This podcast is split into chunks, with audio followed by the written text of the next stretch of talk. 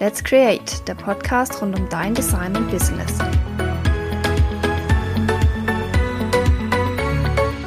Hey und herzlich willkommen zu einer neuen Podcast-Folge im Jubiläumsmonat. Im Mai 2020 bin ich fünf Jahre selbstständig. Deswegen gab es neulich schon die Folge mit meinen fünf Learnings aus den letzten fünf Jahren. Und heute kommt die zweite Folge dazu raus.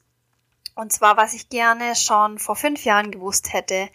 Hier gebe ich dir meine zehn Tipps plus eine Bonusidee, was ich schon gerne vor fünf Jahren gewusst hätte, was einiges geändert hätte. Und dann geht's auch schon direkt los.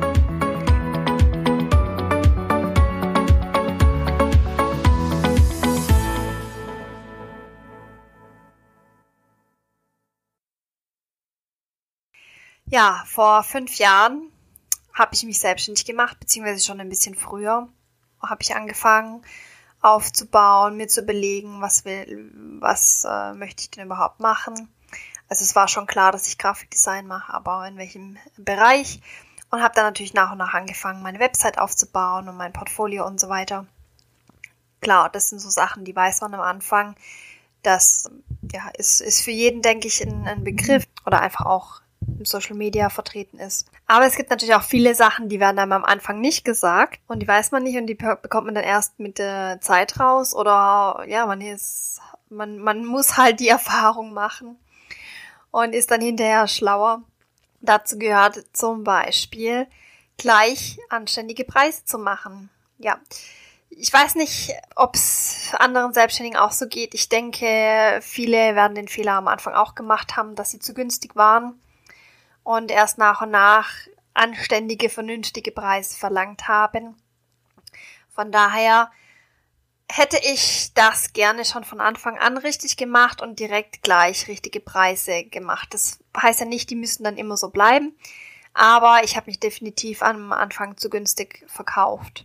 Das Problem dabei ist natürlich, dass man sich einen gewissen Kundenstamm aufbaut, der dann mit diesem Preis oder der an diesen Preis gewöhnt ist und es dann sehr schwierig wird, da ja die Preise dann irgendwann anzuheben. Also das ja meistens verliert man dann die Kunden, die man sich zu diesem Preis eben aufgebaut hat und fängt dann mehr oder weniger nochmal von vorne an, um sich dann Kunden aufzubauen oder einen Kundenstamm mit vernünftigen Preisen.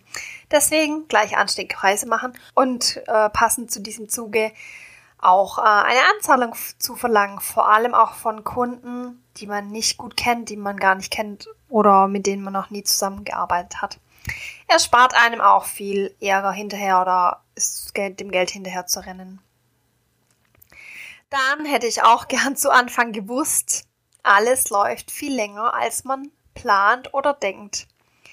Ich dachte am Anfang wirklich, so nach einem Jahr läuft meine Selbstständigkeit super rund und ich kann super davon leben, alles easy going und super. Ähm, war leider nicht so. Es hat wirklich seine Zeit gebraucht. Ich sag mal so, nach dem zweiten Jahr wurde es dann langsam rentabel, aber auch mit Ups und Downs. Das ist ja alles auch nicht konstant, sondern es schwankt natürlich auch das Einkommen oft. Von daher ja, alles, alles läuft oder alles braucht länger, als man denkt. Also wenn du jetzt gerade dabei bist zu starten oder schon gestartet hast und denkst, bis in ein paar Monaten kannst du davon super gut leben, rechne lieber nochmal ein bisschen mehr Zeit ein. Und vor allem hab Geduld und bleib dran. Was hätte ich auch gern gewusst? Man muss sich mit sehr vielem beschäftigen, wovon man keine Ahnung hat, wovon man auch gar keine Lust hat. Dazu gehört natürlich die Buchhaltung, es gehören Steuerfragen dazu, alles mögliche rechtliches, AGBs und so weiter. Wie muss ich Rechnungen überhaupt schreiben? All das sind Sachen, die muss man dann lernen, da muss man durch. Klar, man kann sich Hilfe holen, Steuerberater und so, aber so eine Grundahnung sollte man schon haben. Vieles bleibt einfach auch nicht aus, da muss man dann durch, muss sich damit beschäftigen. Ja, zum Beispiel war auch in den letzten Jahren die DSGVO ein großes Thema. Da ist auch was, da hilft einem auch niemand weiter. Da muss man wirklich sich hinsetzen, selber sich mit beschäftigen, das lernen. Versicherung, Krankenkassen, lauter solche Sachen muss man alles durch und hilft nichts. Dann hätte ich gerne von Anfang an gleich mehr Struktur oder auch Fokus gehabt in meiner Firma. Also ich habe erstmal so drauf losgelegt, habe dann ein bisschen probiert, habe alles so angenommen, was so kam. Also im Nachhinein denke ich, ich hätte mich gleich von Anfang an einmal hinsetzen müssen, meine Zielgruppe definieren, meine Positionierung, Nische, das alles einmal wirklich gründlich ausarbeiten und dann danach vorgehen und auch Projekte in Anfragen sieben oder sagen, nee, das passt nicht zu meinem Ziel oder auch Angebote, also ja, was du in deinem Angebot hast und, und den Kunden anbietest, auch zu sagen, okay, das bringt nicht viel ein zum Beispiel, das lasse ich weg und sich wirklich nur auf das zu fokussieren, was einem Spaß macht und auch Geld bringt in der Schnittmenge. Genau, und eben diese spitze Positionierung, statt einfach alles anzubieten, was man gut kann oder schon mal gemacht hat.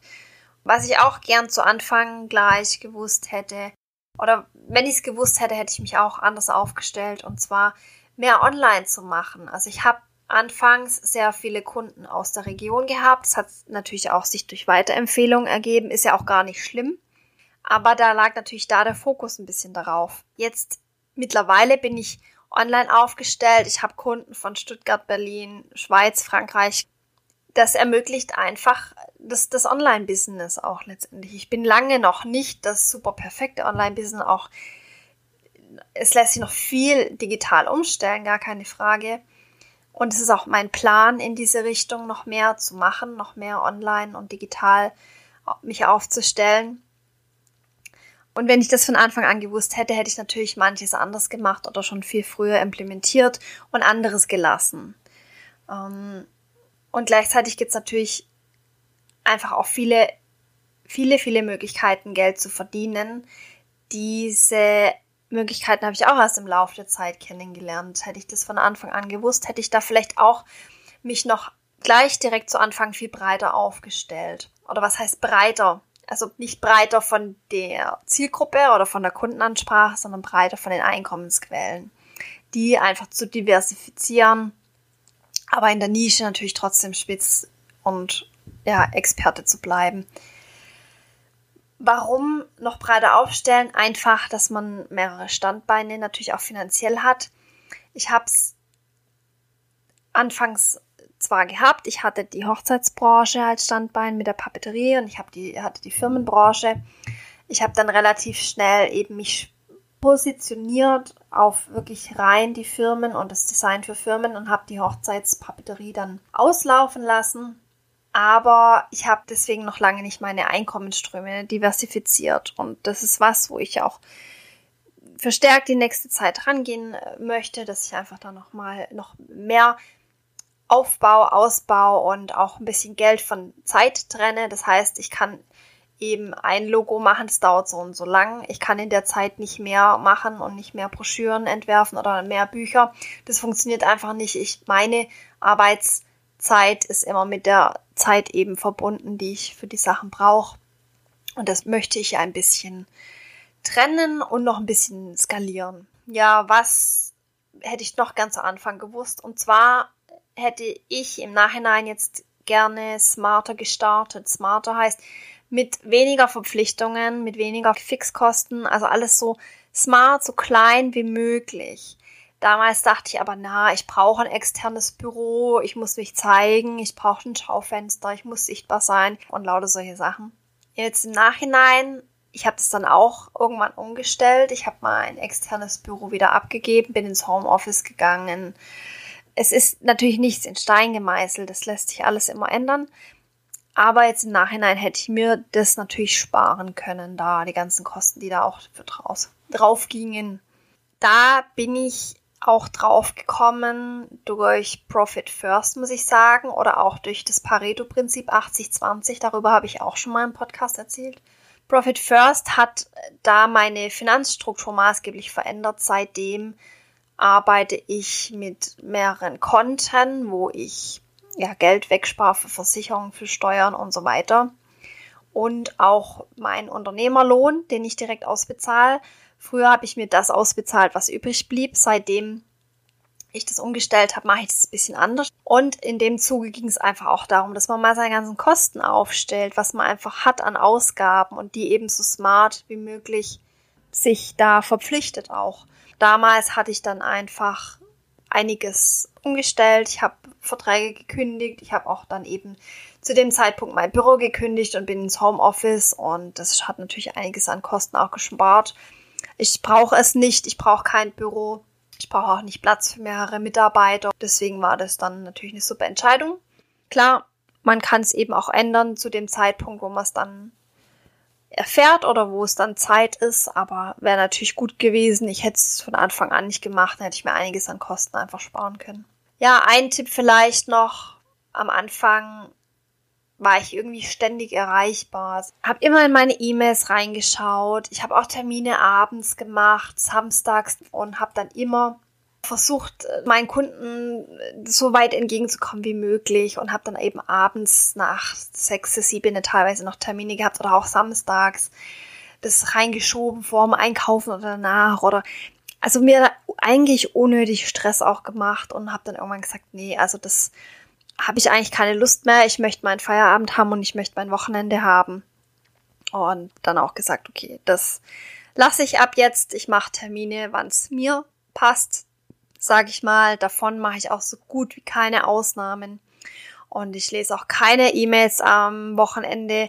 Abends gucke ich dann doch manchmal rein, wenn ich vielleicht einen Mittag über unterwegs war und lange nicht am Computer. Aber so kurz vorm ins Bett gehen oder Freitagabends noch seine E-Mails zu checken, das habe ich irgendwann gelassen, weil ganz ehrlich, das bringt nicht viel. Ich kann eh nicht viel machen, wenn ich nicht am Computer bin. Und dann ja, muss die Sache einfach bis Montag warten.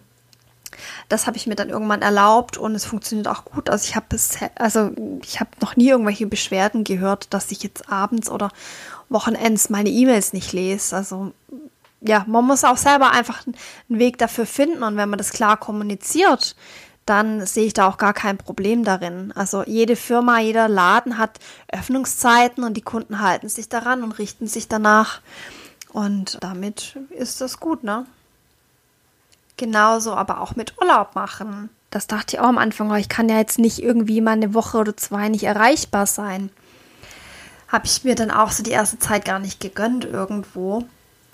Aber natürlich braucht man irgendwann Urlaub. Klar, das geht ja gar nicht anders. Beziehungsweise finde ich es auch extrem wichtig mittlerweile, mal wirklich zwei, drei Wochen im Jahr Abstand zu haben von seinem Business und da mal bisschen runterzufahren und, und mal sich zu überlegen, passt das alles überhaupt? Und das, sowas kann erst in Ruhe passieren, aber nicht, wenn man mitten im Alltagsgeschäft drin ist. Und seitdem mache ich wirklich eigentlich einen längeren Som Sommerurlaub, zwei, drei Wochen und meistens auch über Winter, über Weihnachten zwei Wochen zu, manchmal auch drei, wo ich dann nicht erreichbar bin für Kunden, wo ich dann für meine eigenen Sachen nutzen kann oder eben um Urlaub zu machen, wo ich dann tatsächlich am Strand liege und kein Laptop dabei habe und einfach nichts machen kann. Wenn man das rechtzeitig auch kommuniziert, also ich tue das dann immer schon relativ lange vorher in meine E-Mail-Signatur und informiere auch meine Kunden und natürlich auch alle laufenden Projekte, dass die Bescheid wissen. Wenn man das richtig strukturiert, finde ich, ist es alles machbar. Ja, was hätte ich noch gern zu Anfang besser gemacht? Hm, Netzwerken, sich zeigen, raus aus der Höhle gleich. Sich nicht verkriechen, sondern wirklich rausgehen, auf Treffen gehen, auf Veranstaltungen gehen, all das habe ich anfangs nicht sehr viel gemacht. Ich weiß nicht, da hat mir vielleicht auch noch so ein bisschen das Selbstbewusstsein gefehlt oder auch das Netzwerk an sich. Ich weiß es nicht. Auf jeden Fall kann ich es jedem nur raten, direkt irgendwie sich zu vernetzen, auf Veranstaltungen zu gehen, sich zu zeigen, raus aus dem Homeoffice. Es hat sich für mich immer gelohnt, Teilweise habe ich auch Kunden gewonnen oder tolle Projekte haben sich ergeben von irgendwelchen Netzwerkveranstaltungen. Ich habe tolle Kollegen kennengelernt, Dienstleisterkollegen oder andere Partner, mit denen ich mittlerweile zusammenarbeite. Oder Gleichgesinnte mit dem gleichen Mindset, die genauso motiviert, äh, Selbstständige sind, wie es ich, wie es ich bin. Also all das. Und auch die Vernetzung hilft dir natürlich, dass du auch bekannter wirst. Man traut sich vielleicht am Anfang nicht so recht, man ist auch noch unsicher mit seiner Leistung und mit seinen Preisen und all das.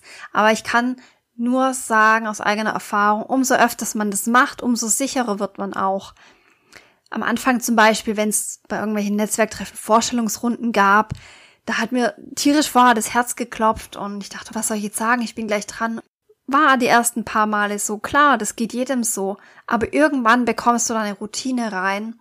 Mittlerweile leite ich meine eigenen Netzwerktreffen. Ich kann mich hinstellen, ich kann drüber erzählen, was ich mache. Und das hast du nur raus, wenn du das oft machst, wenn du es übst und dann kommt irgendwann eine Routine rein. Es macht viel mehr Spaß, und lohnt sich dann natürlich auch, weil man eben viele Gleichgesinnte trifft, andere Unternehmen und weil man natürlich Glück hat, dann auch Kunden darüber gewinnt und Aufträge.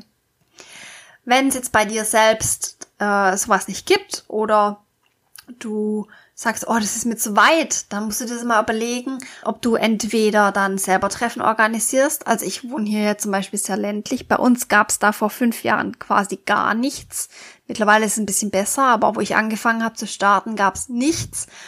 Und irgendwann habe ich dann begonnen, selber Netzwerktreffen zu veranstalten. Teils noch mit anderen Dienstleisterkollegen, je nach Thema. Aber egal, entweder such dir jemanden, der, der dazu passt, der da auch Bock drauf hat, oder mach's alleine. Einfach, einfach mal starten. Und wenn es am Anfang nur zwei, drei Leute sind, egal, es werden immer mehr mit der Zeit. Und es lohnt sich da wirklich mal rauszugehen und da, wenn man da Bock drauf hat, das dann einfach selber zu organisieren. Gleichzeitig muss ich aber auch sagen, wenn man wohin möchte. Also es gibt so viele tolle Veranstaltungen, die sind halt einfach ein Stückchen weg.